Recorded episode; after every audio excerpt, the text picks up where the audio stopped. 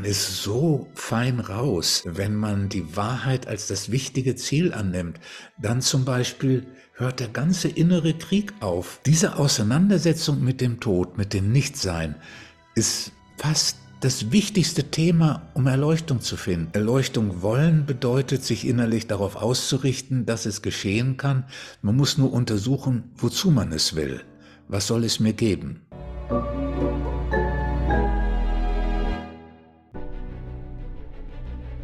Willkommen bei dem Podcast von Die Köpfe der Genies.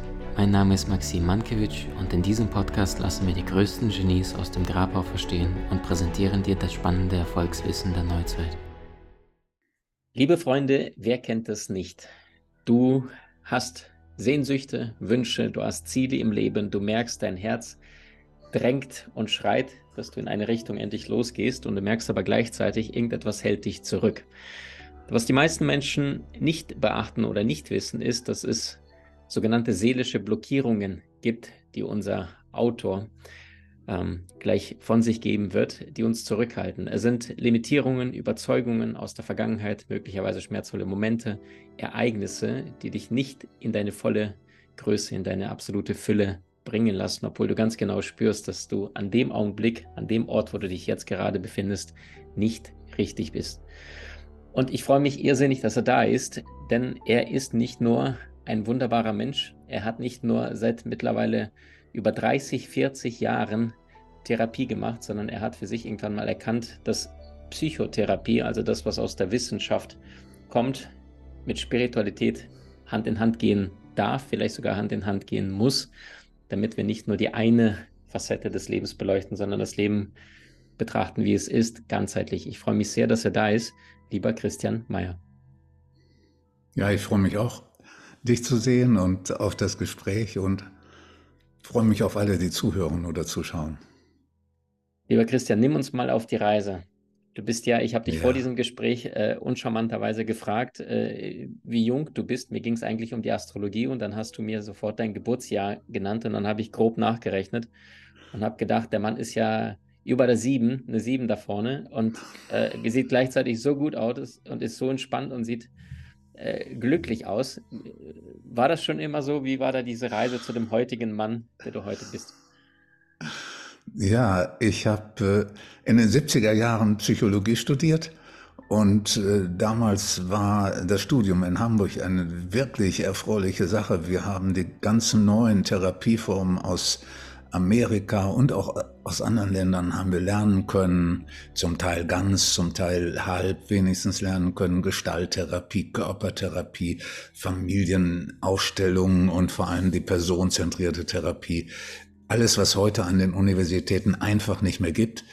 Und gleichzeitig war damals es ziemlich deutlich, für uns Studenten und für die Professoren und Dozenten, jedenfalls ein Teil von denen, dass Erleuchtung im Hintergrund immer auch ein Ziel ist, was dazugehört, was zwar weitergehend ist, aber wo Therapie und therapeutische und Selbsterfahrungsarbeit äh, dann schließlich auch hineinmünden kann und vielleicht sogar hineinmünden sollte.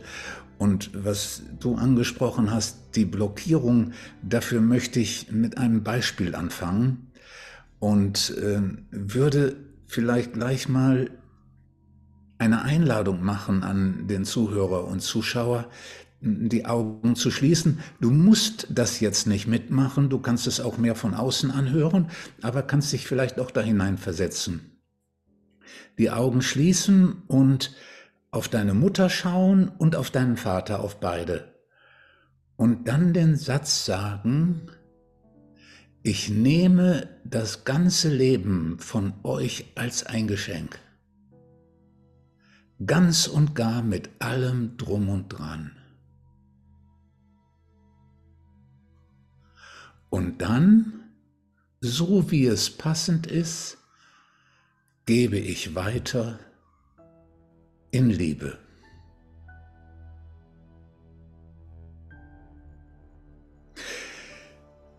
Wenn man so einen Satz sagt, dann auch deswegen, weil man dann fühlen kann, an welcher Stelle man innerlich blockiert ist, einen Widerstand hat, etwas nicht sagen mag. Und dabei verhält es sich oft so, dass Kinder nicht sich in der Lage fühlen, das Leben als Geschenk zu nehmen. Vielleicht ist die Beziehung zu den Eltern so verquer, vielleicht ist die Mutter so fordernd und dass das Kind sich um die Mutter kümmern soll. Vielleicht hat das Kind Angst davor, so dankbar sein zu müssen und es nicht zurückgeben zu können. Jedenfalls, wenn man in dieser frühen Zeit das Leben nicht intuitiv als ein Geschenk ganz nimmt, dann ist das ein bisschen so, als wenn einem ein Riesenpalast geschenkt würde, mit einem Riesenpark, und man geht hin und dann sieht man vorne das Gärtnerhäuschen und sagt, das wird es sein, was für mich vorgesehen ist, und bezieht diese zwölf Quadratmeter, wo eigentlich nur äh, die Gartenwerkzeuge abgestellt werden, und richtet sich da ein. Man nimmt nicht das, was man geschenkt bekommen hat. Und wenn diese Blockierung da ist, dann kann man, dann hat man grundsätzlich nicht das Gefühl, in der Fülle zu leben, sondern man hat ein Gefühl von Mangel. Man hat immer Angst, zu wenig zu haben und man hat nicht das Recht, richtig da zu sein. Man glaubt es immer rechtfertigen zu müssen und besonders beweisen zu müssen. Man kann nicht einfach in der Fülle sein und mit einem Gefühl von genug haben und dass genug da ist und von daher ganz selbstverständlich das nehmen, was man braucht und was einem angeboten wird. Ein anderes Beispiel, es gibt viele Menschen, die können nicht bitten, die können fordern schon gar nicht. Und da ist oft im Hintergrund jemand, der als Kind, als sehr kleines Kind bis zweieinhalb Jahre erlebt hat, dass er selbst oder in einem wichtigen Bedürfnis frustriert wurde, nicht wahrgenommen wurde. Und wenn das kleine Kind unterhalb von zweieinhalb Jahren nicht wahrgenommen wird, dann kann es nicht wütend werden auf die Großen. Es kann nicht wütend sein auf die Eltern, weil ich weiß nicht, ob man das in der Schnelle versteht, das Kind kann sich nicht vorstellen, dass die Mutter und der Vater anders sein könnten, als sie sind. Und diese Vorstellung brauche ich, wenn ich sagen will, ihr seid nicht in Ordnung, ihr müsstet so und so sein und das und das machen. Und wenn die Großen nicht kritisierbar sind und das kleine Kind nicht wahrnehmen, dann muss das kleine Kind denken, ich bin nicht richtig, mein Bedürfnis ist nicht richtig oder sogar, und das ist nicht so selten, wie man vielleicht denkt, das Gefühl, nicht da zu sein, weil das Kind sagt, wenn ich da wäre, dann würde die Mutter, dann würde der Vater auf mich re reagieren, würde darauf reagieren. Und so jemand, der hat absolute Schwierigkeiten, etwas zu fordern, um etwas zu bitten, weil er Angst hat, als Erwachsener dann Angst hat, dass es wieder diese furchtbare Erfahrung von Nicht-Existieren hochkommt. So, das sind zwei Beispiele, die natürlich, sobald man sie erkennt, geheilt werden können. Aber zwei Beispiele von zwei Menschen, die nicht wirklich, die ihre Ziele verfolgen möchten, aber nicht wirklich realisieren können. Und wenn man dann so weiterdenkt, dann findet man eine Menge von Blockierungen, nicht richtig atmen können, körperlich nicht richtig vibrierend lebendig zu sein. Viele Blockierungen, die einen am Leben hindern, die einen daran hindern, richtig lebendig zu sein und das zu ergreifen, was da ist. Christian, jetzt hast du ja, vielen Dank für diese Beispiele. Sehr präzise sagst du ja auch, dass Psychotherapie, angefangen mit Virginia Satir, Fritz Perls, ne, Milton Erickson, diesen großen äh, Meistern, die so ein bisschen das Ganze beschleunigt haben, das Bewusstsein auf der Erde aus dieser Perspektive äh, angehoben haben. Du sagst, Psychotherapie ist nichts nur für kranke Menschen, sondern jene, die gar nicht wissen, dass sie ein Problem haben, dass sie die ganze Zeit blockiert zurückgezogen werden. Und gleichzeitig sagst du ja, wenn es nur, also wenn der eine Mensch versteht, oh, ich habe jetzt die gleichen Verhaltensmuster wie mein Vater oder meine Mutter, dann hat er das ja rational verstanden, auf der Ratio-Ebene, aber in seinem Körper, in seinem Unterbewusstsein, in seinem System ist ja nichts passiert. Kannst du uns da vielleicht noch so die Zusammenhänge zwischen Körper, Geist und Seele äh, beleuchten? Ja, das sind die Gefühle, das sind, ist der Körper mit seinen Verspannungen und seinen Möglichkeiten und das ist der Geist mit bestimmten Überzeugungen. Wenn eine Grundüberzeugung sich herausgebildet hat, Gefühle sind bedrohlich und es ist besser, ihnen auszuweichen und sie sich vom Leibe zu halten oder nur in einer sehr kontrollierten Weise, dann schlägt sich das auf den physischen Körper nieder, weil der physische Körper dann nicht richtig atmet, um nicht richtig fühlen zu müssen, Verspannungen hat, die Impulse aus den Gefühlen, die Faust zu ballen, auf den Tisch zu hauen, jemanden erwürgen zu wollen. Solche, solche Impulse werden im Körper gespeichert, auch der Impuls wegzulaufen. Wenn man gezwungen ist, da zu bleiben und weglaufen möchte, aber nicht darf, dann ist dieser Impuls wegzulaufen. In den Beinen, in den Armen, im ganzen Körper, mit dem Atem äh, festgehalten. Und so, und insofern macht es wirklich nur Sinn. Und du hast völlig recht, Therapie ist nicht nur was für Menschen, die richtige Schwierigkeiten und Störungen haben. Das hat man aber auch seit 100 Jahren gewusst, dass man gesagt hat, das ist viel zu wertvoll. Man hat dann das Selbsterfahrung genannt für Menschen, die sozusagen keine manifesten Störungen haben, Selbsterfahrung zum Wachstum. Die ganzen Werkzeuge sind so unendlich wertvoll. Jedenfalls ist es besser, wenn ich dann an den Überzeugungen arbeite, aber nicht einfach durch neue Sätze und schon gar nicht einfach gegenteilige Sätze, wenn ich im Körper die Erfahrung machen kann,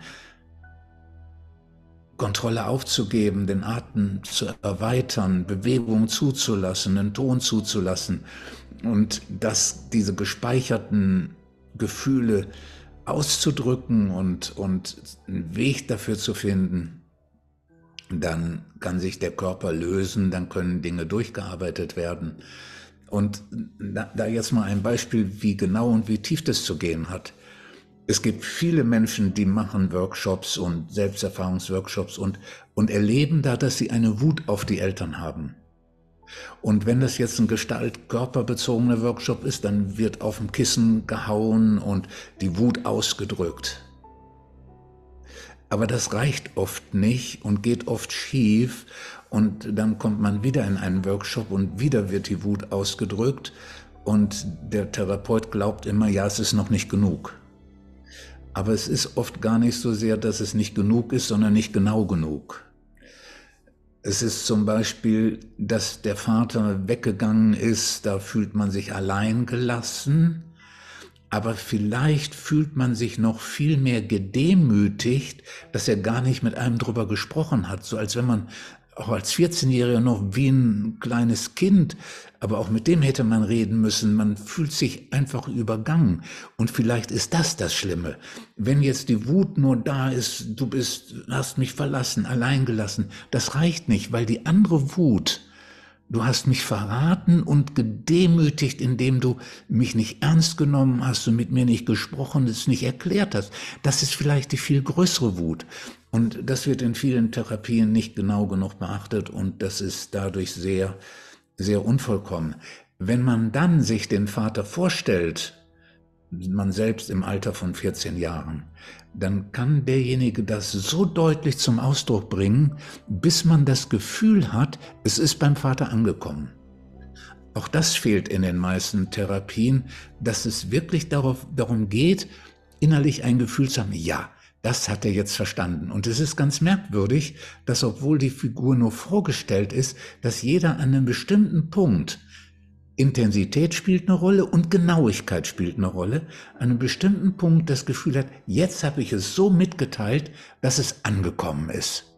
Oder zu dem klaren Ergebnis kommt, der wird es nie begreifen. Aber dann weiß man das und man sagt, weiß, man hat es innerlich in der richtigen Weise ausgedrückt. Und dadurch kann man dafür sorgen, dass solche Themen wirklich zur Ruhe kommen, dass man da, wo man den Vater nicht hat, um etwas bitten können, dass man jetzt in der Lage ist, das nicht weiter zu betreiben im Leben, sondern als erwachsene Person, andere erwachsene Person um etwas bitten kann, dass also die Themen, die so ungelöst, solange sie ungelöst sind, ganz viel Energie binden. Unterdrückte Gefühle sind die größten Energiefresser, die es überhaupt gibt. Es braucht ganz viel Energie. Erstens enthalten sie Energie und dann braucht man noch doppelt so viel Energie, um sie unten zu halten. Und äh, Menschen, die erschöpft sind und sich das durch die Menge an Arbeit nicht erklären können, da ist es fast immer so, da sind Gefühle im Untergrund, die so aufwendig zurückgehalten werden. Und die ganzen Dinge kann man lösen und bearbeiten. Und dann, und das haben die Therapeuten im letzten Jahrhundert wirklich genauer und besser gewusst und in großer Zahl gewusst, ist es wichtig, den Menschen als Ganzes wahrzunehmen und das bedeutet auch in seinen spirituellen Bedürfnissen und seiner spirituellen Dimension.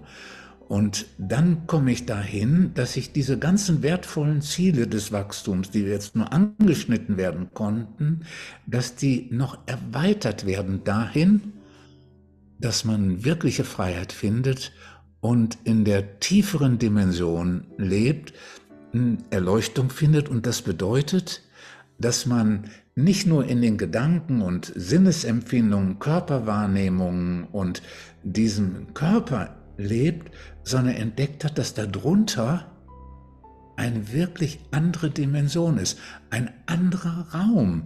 Wenn ich in diesen Raum hineinkomme, der ist wirklich ganz anders. In dem Raum oben gibt es Gefühle. Alle Gefühle sind zum Beispiel so, dass sie begleitet sind von körperlicher Energetisierung, weil Angst, ich muss weglaufen können, Freude, ich muss hinlaufen können. Jedes Gefühl macht eine körperliche Aktivierung.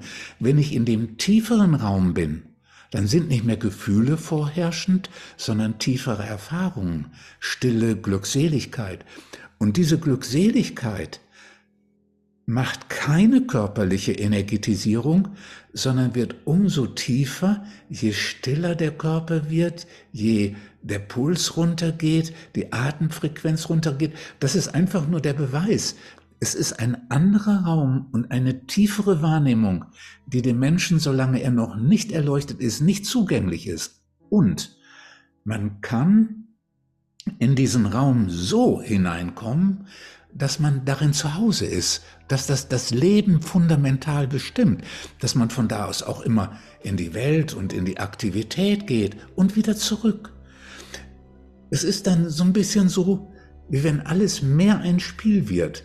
Wenn ich Monopoly spiele, dann ist es mir wichtig, wie viele Hotels ich habe, welche Straßen ich habe und wie viele Geldscheine ich da angehäuft habe. Aber ist es nicht wirklich wichtig?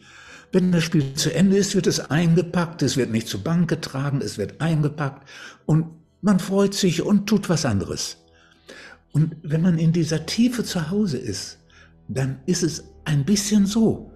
Man geht in die Welt, man tut etwas wie ein Spiel. Es ist spannend, es ist aufregend, aber dann geht man wieder zurück, man oder gleichzeitig, man erlebt das Erfülltsein, man erlebt die Tiefe und so passt dann der innere Zustand von, von tiefer Erfülltheit und tiefer Glückseligkeit mit einem aktiven auf die Welt zugehen, Dinge machen, passt dann zusammen. Aber es ist dann so, man hängt nicht mehr an den Dingen. Die sind, man, man freut sich drüber, aber man sucht dann nicht mehr die Erfüllung, die braucht man nicht in den Dingen. Und dann realisiert man, dass die ganze Welt mehr Freude macht, wenn ich schon erfüllt bin. Und wenn ich nicht in den anderen Menschen, wenn der Anspruch da nicht viel zu hoch ist, dass die mich glücklich machen sollen, dass die Ziele, die ich erreiche, das Haus, der Urlaub, dass das mich glücklich machen soll. Es soll Freude machen. Aber die wirkliche Erfüllung, das ist dann nämlich so, dass die Menschen Ziel nachjagen und dann doch wieder enttäuscht sind, noch größeren Ziel nachjagen und wieder enttäuscht sind, weil diese Ziele nie das bringen können, was der Mensch, wonach der Mensch sich wirklich sehnt. Nach Erfülltsein und nach einem Frieden und nach einer Glückseligkeit, die so tief ist, dass es einfach Vollendung und Vollkommenheit ist.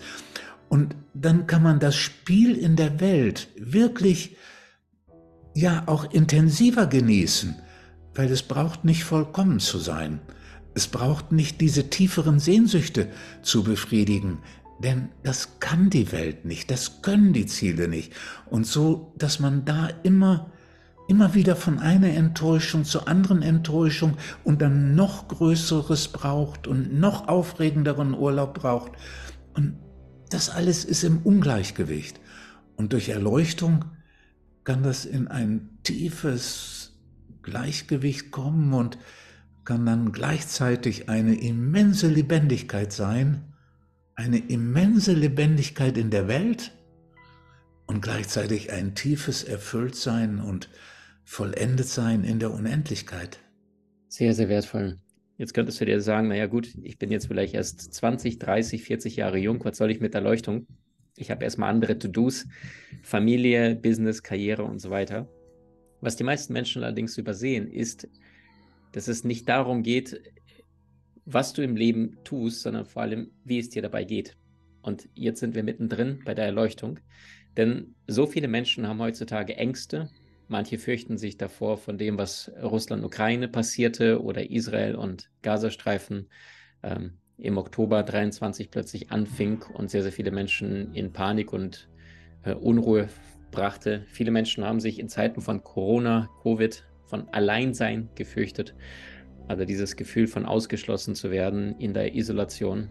Viele Menschen, die jetzt vielleicht schon 40., 50., 60. Lebensjahr erreicht haben, fangen sich an, immer mehr mit der Frage nach dem Sinn des Lebens oder konkreter Angst vor dem Tod zu beschäftigen. Und Erleuchtung ist nicht etwas, was du als Bonus on top bekommst, sondern es sollte als Fundament von Anfang an für jeden Menschen verfügbar sein, damit wir uns erst gar nicht in diese irrsinnigen Abzweigungen und Möglichkeiten, Vielzahl an Möglichkeiten des Lebens verlaufen, sondern von Anfang an unser Leben gestalten. Was ist der Unterschied zwischen dem, wie du Erleuchtung wahrnimmst und verstehst, und dem vielleicht, was in den letzten 50, 100, 200 Jahren aus dem ostasiatischen Raum zu uns nach Europa kommt? Also was nimmst du vielleicht als Psychotherapeut mit und verbindest es aus einem anderen Blickwinkel als das, was uns jetzt vielleicht nur in, in, in Asien oder in Indien gelehrt wird?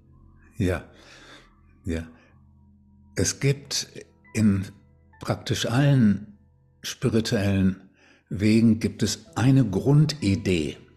Die Grundidee ist die, wenn ich die Dinge, die da existieren, auch die Gefühle, die es mit mir macht, wenn ich die nicht so nah an mich rankommen lasse und wenn ich mich darin trainiere, einen Abstand zu wahren, dann bin ich in der Lage, als Beobachterin oder Beobachter, als Wahrnehmender, bin ich in der Lage, in eine innere Gelassenheit zu kommen, in eine innere Ruhe zu kommen und so etwas wie einen inneren Frieden zu finden.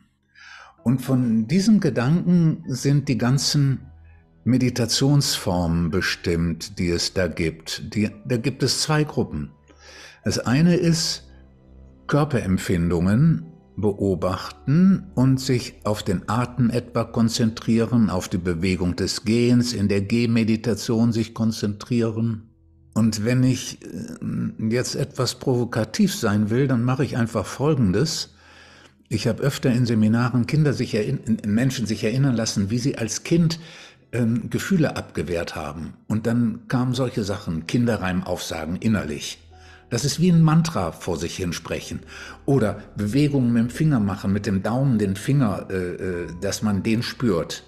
Und dann spürt man den Finger so, es tut ein bisschen weh, nicht richtig weh, aber dieses Spüren hilft einem die ganze Zeit, den Körper zu fokussieren und das Gefühl ist dann weit weg.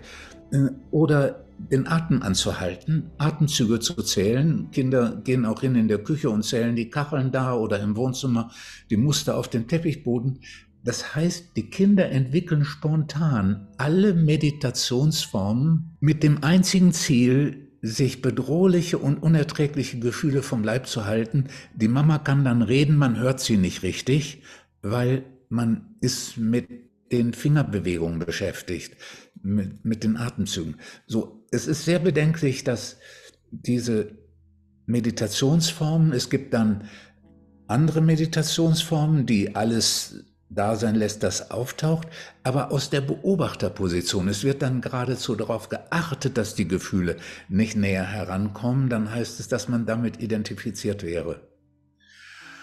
Und das ist auf der einen Seite unbefriedigend, weil dieses sich trennen vom Leben und Erleben nicht besonders schön und lebendig ist, aber vor allem es führt auch nicht wirklich in großer Zahl, auch kaum in kleiner Zahl zur Erleuchtung. Jedenfalls habe ich nicht selbst entdeckt, sondern bin von meinem Lehrer draufgekommen und habe hinterher verstanden, das gibt es auch schon seit 800 Jahren, dieses Wissen. Man muss sich völlig auf das Gefühl einlassen, sich völlig vom Gefühl erfassen lassen, von jedem Gefühl, was auftaucht, und muss mit diesem Gefühl vollständig in der Gegenwärtigkeit sein. Und dann realisiert man Folgendes. Sobald ich den Gedanken habe, wo das Gefühl herkommt, bin ich in der Zeit, in der Vergangenheit. Sobald ich dabei bin, wohin mich das Gefühl bewegen will, bin ich in der Zukunft. Dann bin ich in der Tätigkeit Vergangenheit, Zukunft. Sobald ich den Gedanken habe, was wird gleich sein, wenn das Gefühl noch stärker wird, bin ich wieder in der Zeit, im Zukünftigen, in der Befürchtung. Und das alles hält mich von Erleuchtung ab. Zur Erleuchtung führen tut mich, wenn ich so komplett in der Gegenwärtigkeit bin, dass Zeit, Vergangenes und Zukünftiges, was ja nur durch Gedanken vermittelt sein kann, nicht da ist. Weiß nicht, ob es kompliziert klingt. Es zeigt sich dann hinterher, dass es sehr schlicht, sehr einfach ist. Nämlich, ich bleibe im Gefühl, etwa der Freude, aber nicht im Impuls, zu tanzen und zu springen, das ist der Impuls, aber der bewegt mich in der Zeit. Ich bin ärgerlich, weil mir jemand den Raum wegnimmt. Ich bin ärgerlich, das Gefühl ist jetzt. Ein Kochen von Ärger und von Wut und das Herz schlägt schneller und der Atem schneller. Der Impuls würde sagen, geh weg, aber geh weg ist in der Zeit.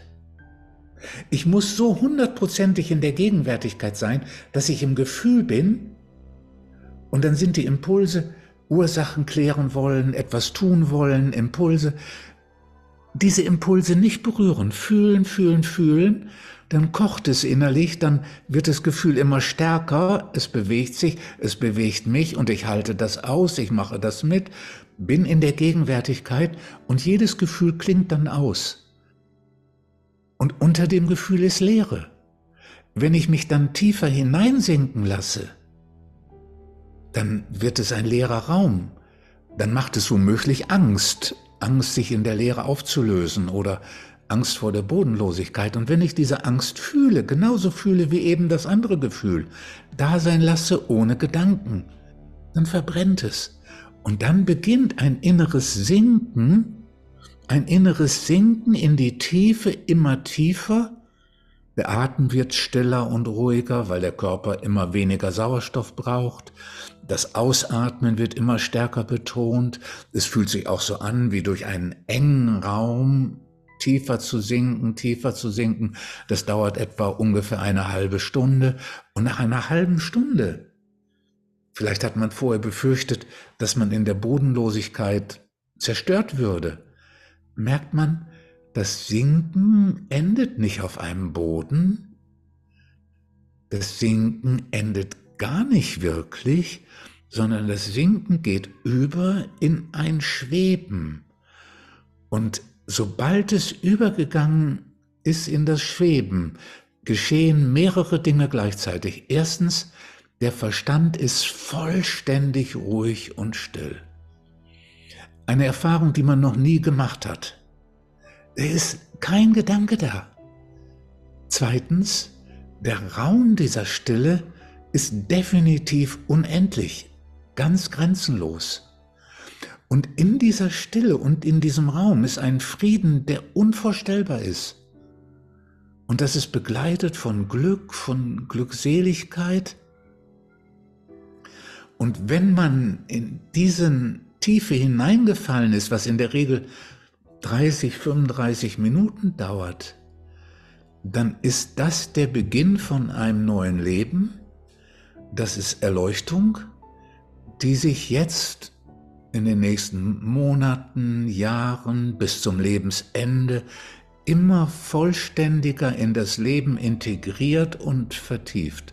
So, das ist etwas, das ist die Transformation. Vor 700, 800 Jahren hat Meister Eckhart und Johannes Tauler das exakt so beschrieben, ganz exakt so was ich aber erst nachher entdeckt habe, als ich das alles schon wusste, als ich die sieben Schritte schon kannte, die sieben Schritte des Loslassens, die sieben Schritte zur Erleuchtung. Jedenfalls geschieht es ganz regelmäßig. Menschen in meinen Retreats erfahren das. Man kann so damit rechnen, wenn 200 Menschen zum Sommerretreat kommen, dass nach den 14 Jahren 14 Tagen, nach den 14 Tagen 20 bis 30 Menschen zusätzlich Erleuchtung gefunden haben. Es sind schon andere da, die die Erleuchtung in vorhergehenden Retreats gefunden haben und die jetzt daran arbeiten, dass es sich vertieft oder darauf hinaus, darauf aus sind. Jedenfalls habe ich auf die Weise realisiert, Erleuchtung kann reinweise geschehen. Es ist in meinen Seminaren sowas von selbstverständlich geworden. Ich mache inzwischen Trainings, die über 18 Monate gehen, nur mit Menschen, die Erleuchtung gefunden haben. Und an diesen Trainings nehmen immer zwischen 50, 60, 70, 80 Menschen teil. Und das ist nur ein kleiner Teil von denen, die Erleuchtung gefunden haben. Also etwas, was man in anderen, womöglich nirgendwo auf der Welt, jedenfalls habe ich noch nie davon gehört, einfach nicht finden wird. Dass Erleuchtung auf eine Weise selbstverständlich geworden ist, dass man erstmal nur mit dem Kopf schüttelt. Aber man kann dann mit den Menschen, die erleuchtet sind, sprechen. Was ist gleich geblieben? Sie, was ist äußerlich sowieso identisch? Und was hat sich aber auch verändert? Und zwar dauerhaft verändert. Erleuchtung, man kann von einer Erleuchtungserfahrung sprechen, die manchmal da ist und nur anderthalb oder zwei Tage dauert oder zwei, drei Stunden dauert. Aber das ist nicht Erleuchtung. Das ist eine Erfahrung, die begonnen hat und wieder geht. Erleuchtung wirklich ist, wenn das das Sein, das Dasein, das Leben dauerhaft wesentlich bestimmt. Man muss sich so vorstellen, oben ist Denken, Fühlen und Sinnesempfindungen. Das ist wo sich der Mensch normalerweise aufhält und er denkt, dass das ist, was ihn ausmacht. Aber darunter ist ein viel, viel tieferer Raum, ein unendlicher Raum. Und in den kann man hineinfinden. Man ist jetzt da zu Hause und findet da wirkliche Vollendung und Erfüllung und wirkliches Glück und kann von da aus in die Welt hineingehen und wieder zurück und die Welt wird sogar lebendiger, aber sie wird irgendwie, ja, lebendiger. Die Sehnsüchte, die der Mensch hat, nach Vollständigkeit, nach Ganzheit, nach Ende der Getrenntheit, diese Sehnsüchte lassen sich nicht wirklich in dieser Welt einlösen und befriedigen man kann so viel Geld haben, wie man will. Man wünscht noch mehr. Man hat Ziele realisiert, von denen man glaubte, wenn ich das habe, dann werde ich glücklich. Und man merkt, nein, es bilden sich sofort neue Ziele. Und man läuft dann Gefahr, Kompromisse zu schließen und oder auf Vollendung und Erfüllung zu verzichten. Diese Sehnsüchte lassen sich in diesem tieferen Raum, in dieser tieferen Wirklichkeit realisieren und die Weltwirklichkeit macht dann wirklich mehr Spaß und, und es ist nicht mehr überfrachtet mit den Ansprüchen, denen auch die beste Frau und der beste Mann nicht genügen kann. Die können nicht für Erfüllung und Glückseligkeit sorgen und, und äh, aber man kann viel, viel mehr Freude aneinander finden, wenn man die Erfüllung woanders gefunden hat. Und ähm, ich glaube, das dazu hilft, sich mal das ganze Leben anzuschauen und dabei zu realisieren, wenn das Kind viereinhalb Jahre ungefähr alt ist, dann ist der Geist gewachsen.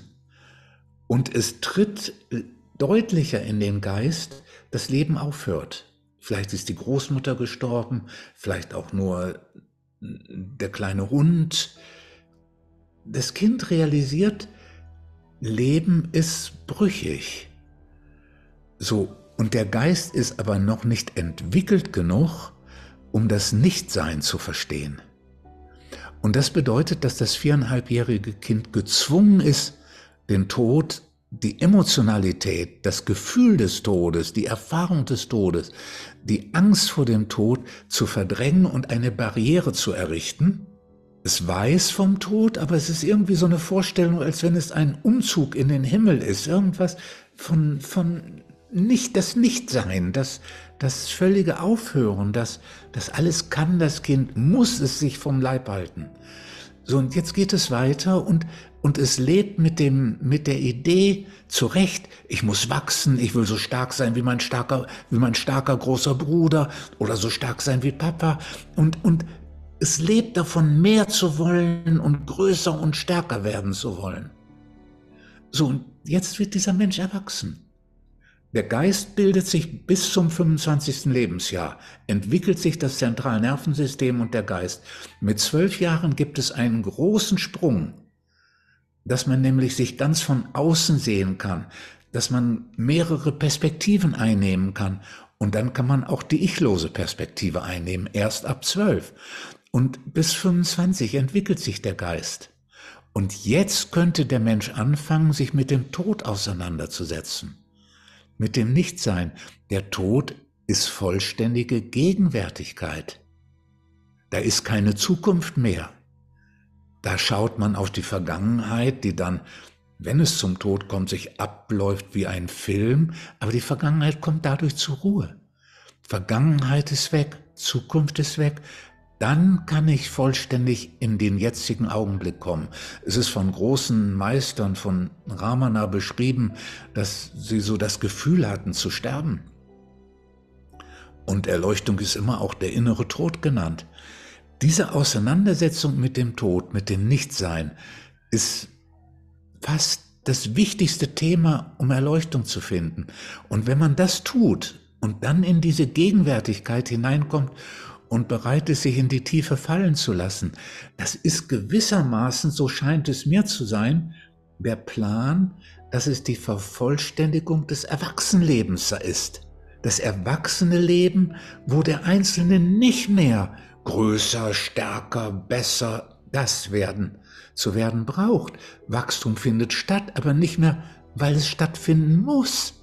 Nicht mehr, weil ich glaube, ohne diese Ziele bin ich nichts wert oder bin ich noch nicht vollständig. Der Mensch kann jetzt all das loslassen. Das Ich, was nötig war, ich will, ich bin besonders, ich bin getrennt von den anderen, ich muss mich behaupten, Rivalität, ich muss Kontrolle ausüben. Diese Ich-Bedürfnisse können zur Ruhe kommen, die brauche ich nicht mehr. Ich kann jetzt mich ganz dem Leben öffnen ohne diese Hilfskrücken von stärker, besser, toller zu werden, was der Kind und das Jugend, der Jugendliche für das Wachstum brauchte. Das kann zur Ruhe kommen. Ich kann mich in der Fülle wahrnehmen. Ich kann mich jetzt tatsächlich dienend wahrnehmen. Die Erwachsenen, es ist deren Aufgabe, weil die Kinder und Jugendlichen sind die in der Gesellschaft, die geschenkt bekommen, das sind die, die zu Recht nehmen. Als Erwachsener brauche ich an den Dingen nicht mehr auf diese Weise festzuhalten. Sie sind schön und man kann sich daran erfreuen, aber es ist alles nicht nötig, um Erfüllung zu kriegen. Und so scheint mir, dass jetzt diese Barriere des Todes aufgehoben werden kann. dass dadurch der innere Abgrund erfahren werden kann, dass darüber das innere Sinken stattfinden kann und der Mensch diesen endgültigen Schritt der eigenen Reife realisieren kann, Erleuchtung zu finden und dass das eigentlich so gedacht ist als der natürliche Entwicklungsschritt zum echten Erwachsenensein hin. Lieber Christian, du sagst es ja. Und aufgrund der, der kurzen Zeitspannen, die wir in diesem Gespräch zur Verfügung haben, gäbe es vielleicht noch die Möglichkeit von dem, was du jetzt gerade wunderbar ausgeführt hast, so ein bisschen, du hast ja auch sieben Schritte definiert, die zu diesem Loslassen, die zu diesem erleuchteten Prozess führen können. Magst du da vielleicht noch praktisch eingehen, damit jeder nochmal mehr verstehen kann, was kann ihr tun, wenn ihr jetzt gerade Jobstress hat oder sie Partner äh, kommuniziert gerade grob und sie weiß gerade nicht, was los ist, um, um aus diesem kurzfristigen Angespanntsein, ja. nicht in der Liebe wegzukommen. Ja. Es ist ein, eine gute Idee. Also ich habe mir schon, also in den 90er Jahren bin ich angefangen äh, zu realisieren, es gibt so viele verschiedene Wege in der westlichen Psychologie und Psychotherapie, aber auch in der Spiritualität, in der östlichen und westlichen, so viele verschiedene Wege. Und ich habe mich gefragt, vieles in diesen Wegen ist einfach nur Dekoration. Vieles sind Rituale, die gar nichts bringen. Aber bestimmte Dinge sind die Essenz ist das, was dem Menschen wirklich hilft. Und da wird jeder von den Wegen was Bestimmtes haben, was genutzt werden kann. Und so bin ich, sagen wir mal, auf einen ganzheitlichen äh, Weg des Wachstums und der Veränderung gekommen, der Erleuchtung einschließt, der aber auch das Lebendigwerden und das Authentischsein einschließt. Und da bin ich dann zu diesen sieben Schritten gekommen, die beinhalten Zuerst rausfinden, was man will. Entscheidungen treffen, was man will. Dass man innerlich sich wirklich auf etwas ausrichtet. Zum Beispiel ausrichtet auf Erleuchtung. Dadurch bekommt alles einen anderen Klang. Das Leben hört ja nicht auf, sondern ich betrachte dann einzelne Dinge, die im Leben geschehen, als etwas, die das auf Erleuchtung hinführt. Und Erleuchtung, es gibt dann viele, man darf es nicht wollen, das ist Unfug. Erleuchtung wollen bedeutet, sich innerlich darauf auszurichten, dass es geschehen kann. Man muss nur untersuchen, wozu man es will. Was soll es mir geben? Der zweite Schritt ist den, den ich vorhin im Unterschied zur traditionellen beobachtenden Meditation beschrieben habe. Bereit sein, ganz zu fühlen, ohne was zu tun. Und diese Fähigkeit zu fühlen, die kann trainiert werden, die kann sich entwickeln. Wenn man fühlt, dann wird man zu einem autonomen Wesen, dann entwickelt man die eigene Autonomie. Solange man nicht fühlt, kann man auch nicht merken, was will ich und was möchte ich, weil das man nur fühlend entdecken kann. Und erst wenn man fühlt, entwickelt man ein tiefes körperlich, seelisches Gefühl von Stimmigkeit, das einem sagt, was zu einem wirklich passt. Menschen, die nicht fühlen, können nicht rausfinden, was zu ihnen passt. Die brauchen Influencer, die ihnen sagen, was sie anziehen, was sie tun, was sie machen sollen. Und Influencer, denen man zuhört, aha, das könnte ich tun, das sollte ich tun, das ist das, was andere tun. Und das ist ein entfremdetes Leben. Dieses Fühlen können ist für das ganze Leben wichtig, aber eben auch wichtig, um Erleuchtung zu finden. Und da in der Form, dass man fühlt, ohne was zu tun. Und dann geht es jetzt etwas schneller. Der dritte Schritt ist, auch zurücktreten können und beobachten können. Das heißt, das, was die spirituellen Richtungen trainieren, ist nicht falsch, sondern zu wenig. Und im zu wenig, in der Einseitigkeit ist es falsch. Aber wenn man einerseits fühlt, ganz drin, und andererseits Schritte nach draußen gehen und sein Leben anschauen, dann wird es richtig. Und der vierte Schritt ist, seine Verhaltensmuster zu erforschen. Dann kann man leichter zurücktreten und sehen, aha, das sind die ganzen Muster im Leben. Das Enneagramm ist ganz vorzüglich, um diese Muster zu entdecken. Aber wer bin ich eigentlich, wenn ich diese Muster vor mir hinstelle oder von diesen Mustern absehe? Wer bin ich eigentlich? Wer bin ich da drunter? Wer bin ich in der Tiefe? Und der fünfte Schritt ist, den Körper lösen, die Blockierung lösen. Das brauche ich für zwei Dinge. Erstens für die Lebendigkeit. Man kann nicht lebendig sein ohne das. Man kann nicht lebendig lieben. Man kann nicht lebendig leben. Man kann nicht lebendig genießen und sich freuen und in Ekstase sein, wenn der Atem nicht fließen kann, wenn der Körper blockiert ist. Das ist der fünfte Schritt, der, ja, ohne den das ganze andere nicht wirklich gut funktioniert.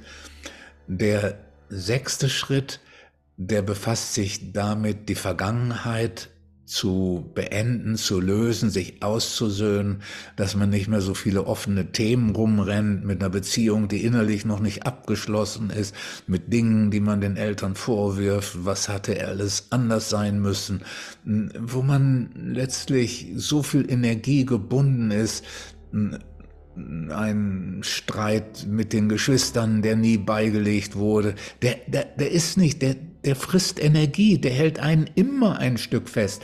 Und wenn der Streit mit den Geschwistern nicht beigelegt ist, dann wird man im Leben schon genug Geschwister finden, Menschen, die an die Stelle treten und sich mit denen streiten, weil man eigentlich von den Geschwistern Anerkennung möchte, sucht man dann da. Also die Vergangenheit abzuschließen ist für das ganze Leben wichtig, aber auch, weil man dann natürlich viel offener ist, um in die Gegenwärtigkeit hineinkommen zu müssen. Ein Wort dazu. Es wird ganz viel von Präsenz gesprochen. Und diese Präsenz, wird immer so getrachtet, dass es die Sinnesempfindungen sind, dass ich spüre, was hier ist, dass ich schmecke, dass ich das, das ist sowas von oberflächlich, sowas von, von halbherzig, weil diese sinnliche Präsenz ist nur der obere Teil und ganz unwichtig. Die wirkliche Präsenz geschieht in der Tiefe, wo Gegenwärtigkeit erfahren wird, wo die innere Abgrund und das alles so, das ist der sechste Schritt und der siebte Schritt ist, sich mit den Ängsten auseinanderzusetzen, vor allem der Angst zu sterben, der Angst vor dem Tod, der Angst vor der Grenzenlosigkeit, der Auflösung in der Lehre.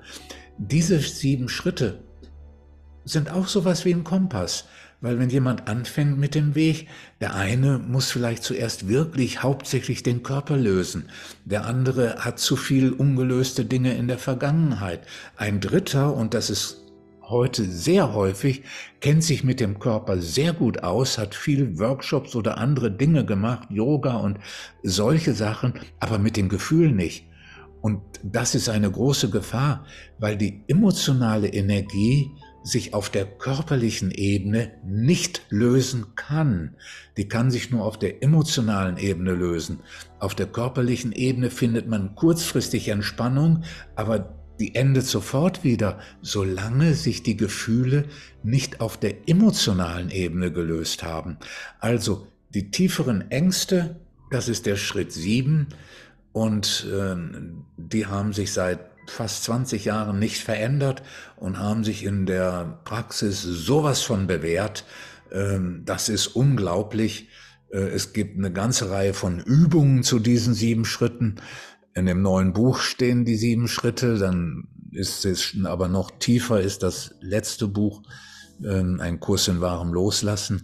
Aber das neue Buch ist vollständiger, weil ich habe in den letzten Jahren entdeckt, natürlicherweise, es kommt nicht nur auf die Übung und diese Schritte an, die ich jetzt eben beschrieben habe, sondern auch auf die Veränderung der inneren Haltung. Und da habe ich vier Bewegungen gefunden. Das ist die Bewegung zur Wahrhaftigkeit. Man ist so fein raus, wenn man die Wahrheit als das wichtige Ziel annimmt. Dann zum Beispiel hört der ganze innere Krieg auf. Gute Gefühle haben wollen, schlechte Gefühle wegschieben wollen. Wenn ich nur noch interessiert bin an der Realisierung von Wahrheit, nehme ich das eine Gefühl an, das andere Gefühl. Und dann kann ich wirklich schon entdecken, noch lange vor Erleuchtung, kann ich entdecken, dass Schmerz, der gefühlt wird, ohne dagegen anzugehen, gleichzeitig Frieden und Lebendigkeit vermittelt. Dann gibt es keine schlimmen Gefühle mehr, wirklich nicht. Es gibt keine schlimmen Gefühle. Welche, die nicht so freudvoll sind, ja, aber keine schlimmen. So, und Wahrhaftigkeit ist das Erste, Liebe ist das Zweite, Liebe, menschliche Liebe, unbedingte Liebe, absolute Liebe. Und das Dritte ist das Verliebtsein und die Sehnsucht nach Freiheit. Und das Vierte ist die Fähigkeit zur Hingabe. Diese vier Haltungen zusammen mit den sieben Schritten, die machen jetzt den spirituellen Weg zur Erleuchtung vollständig und das zeigt sich tatsächlich auch so in den letzten zwei, drei, vier Jahren, wo ich mich damit beschäftigt habe, den Weg so vollständiger werden zu lassen, nimmt äh, Erleuchtung und andere spirituelle Erfahrungen in den Retreats und Seminaren noch einmal massiv zu. Und äh, ja, es ist alles viel runder und die Arbeit dadurch noch sehr, sehr viel tiefer geworden. Ach so, ja, das sollte ich vielleicht sagen. Die Arbeit ist nicht nur mit mir, wenn ich in den Retreats bin und dass man daran teilnimmt, im Sommer 14 Tage, jetzt nach Weihnachten über 10 Tage, schon seit 20 Jahren gibt es dieses Weihnachtsretreat, sondern in den Zwischenzeiten macht man die richtigen Übungen selbst, Experimente mit sich, äh, eine Bewusstheitsübung, den Körper bewegen lassen, ohne dass ich ihn bewege, solche Dinge, das alles Übungen, ach ja, das muss man vielleicht noch dazu sagen, die spirituellen Wege haben fast alle nur Übungen, die die Struktur haben, ich tue was, um was zu bewirken. Mit diesen Übungen kann man Sachen entwickeln, Konzentration, man kann Dinge, Themen lösen, äh, auch Teile der sieben Schritte sind solche Übungen, ich tue was, um was zu bewirken. Aber Erleuchtung und das gehört auch zu dem Fühlen ohne was zu tun, ausschließlich Übung des Geschehenlassens. Da ist keiner mehr, der etwas tut, um was zu bewirken. Und dadurch wird das Geschehen lassen und die Gegenwärtigkeit immer vollständiger. So, und solche Übungen gibt es und die kann man als Partnerübungen machen, die kann man für sich alleine machen. Das heißt, in den Zeiten zwischen den Retreats, nach drei Monaten vielleicht oder einem halben Jahr, macht man diese Übungen für sich alleine. Das ist ein Weg von Selbstermächtigung. Das ist der Weg, dass der innere spirituelle Lehrer immer klüger wird wo man dann nicht nur lernt, dass man etwas nachmacht, sondern lernt, warum man das so und so macht und dadurch die Übung sich selbst wirklich anleiten kann, sich selbst anleiten kann, wie man mit Gefühl umgeht, wie man mit Körperempfindungen umgeht, wie man unterschiedlich mit dem Gefühl umgeht und mit dem Impuls umgeht, wie man unterschiedlich mit der Körperwahrnehmung von Anspannung umgeht und dem schnelleren Herzschlag oder der Tief Vertiefung des Atems. Wie man mit all dem umgeht, das ist eine Frage nicht nur von Selbstermächtigung, sondern auch davon hängt ab, ob Erleuchtung überhaupt eine Chance hat, weil das Retreat dauert drei Tage oder zwei Wochen oder was dazwischen. Aber dann wieder ist man Wochen und Monate für sich alleine. Wenn man da nichts tun würde, dann kommt man zum nächsten Retreat und fängt wieder von vorne an. Aber durch dieses Zusammenspiel gibt es wirklich echte, echte Entwicklung und wird es wirklich so, dass es ganz deutlich ist, dass jeder und jede Erleuchtung finden kann. Und das ist was, was, ja, was äh, gut ist zu verbreiten, wo Menschen manchmal selbst äh, ihre Erfahrungen besser einordnen können, ihre Sehnsucht einordnen können und Dinge tun, machen können, um Erleuchtung zu finden. Lieber Christian, wir haben relativ begrenzten Zeitrahmen in diesem Gespräch. Deswegen vom ganzen Herzen danke für das, was du da seit Jahren, Jahrzehnten für die Menschen gemeinsam tust, dass du deine Erkenntnisse mit einbeziehst. Wir verlinken deine wunderbare Arbeit, auch dein nagelneues Buch verlinken wir genau, außerhalb von diesem Gespräch. Genau, erleuchtet kann jeder. So sieht es aus. Wunderbar. Packen wir alles mit rein. Und äh, die Frage, die ich dir vor unserem Gespräch schon gestellt habe, dein irdisches Alter in diesem Leben ist ja mittlerweile eine sieben davor. Und meine Frage an dich ist, inwiefern hat deine Arbeit, und das ist auch zugleich die Abschlussfrage, äh, das Äußere, also das Innere erschafft ja das Äußere, das, das sagen haben die Großen schon alle. Wie hast du es geschafft, dieses Äußere, ein Mann, der eine 7 im Pass vorher hat, trotzdem aufrechtzuerhalten? Also was hilft dir im ich, Hier und Jetzt? Ich weiß es nicht. Äh, ich glaube, meine Geschwister haben alle schlohweiße Haare. Mein Bruder schlohweiß. Vielleicht gehöre ich gar nicht in die Familie rein. Vielleicht liegt es daran. Ich weiß es nicht. Ich, ich, äh, ich habe mein Leben lang Sport gemacht, Ernährung ein bisschen drauf geachtet. Ich weiß nicht, ob die spirituelle Arbeit einen jetzt optisch jünger hält. Ich möchte das nicht versprechen. Nachher wird reklamiert ist jemand Erleuchtung gefunden und dann sieht er, er braucht noch genauso viel Make-up wie vorher und so, dann wird reklamiert und so, das will ich gar nicht erst riskieren. Ähm, und ey, mein Gott, man sieht, die Menschen sind, gehen durch die Bank, sehen älter aus, äh, dass ich äh, ja relativ jung aussehe. Was ja auch zum Nachteil ist, ne? weil so jemandem, dem traut man die Altersweisheit noch gar nicht richtig zu. Ne? Das, das ist. Problem fertig. Ja. Aber mein, mein Friseur hat auch immer gesagt, ich meine, ich habe ihn nur spaßeshalber gefragt, ich sage das dazu, weil ich manchmal dann nicht verstanden werde, wenn ich einen Witz mache nach ob er das nicht grau färben könnte. Und er sagt, das wäre das Schwierigste von allen, Haare grau zu färben, wäre fast nicht möglich. Ähm, naja, das ist jetzt. Nee, also ich, das, das kann ich so nicht sagen. Ich glaube, das. Äh, Dann sage ich das. Äh, Im, im Face-Feeding gibt es ja das Wort Information und da steckt ja das Wörtchen Form drin. Ne? Und das heißt, äh, die Innenwelt äh, sorgt natürlich immer dafür, dass die Außenwelt nachziehen muss. Und das heißt, wenn ja. du im Inneren Frieden findest, vielleicht bekommst du auch ein bisschen mehr Frieden im, im äußeren Erscheinungsbild, ob mit Falten oder ohne. Vom ganzen Herzen danke für deine Zeit, für deine Arbeit, Christian. Ja, Die ja. ganzen Links findet ihr außerhalb vom Interview. Ich danke euch für Zuhören und Zugucken und freue mich, dass Erleuchtung sich wirklich immer mehr verbreitet. Das ist, das ist richtig schön. Danke. Nicht nur das Geld sondern auch das Lernen hat einen Zinseszinseffekt. Je mehr du weißt, umso leichter und besser wird dein Leben. Profitiere noch heute von über 20 inhaltsreichen Online-Kursen aus unserer Genieakademie unter www.maximankiewicz.com.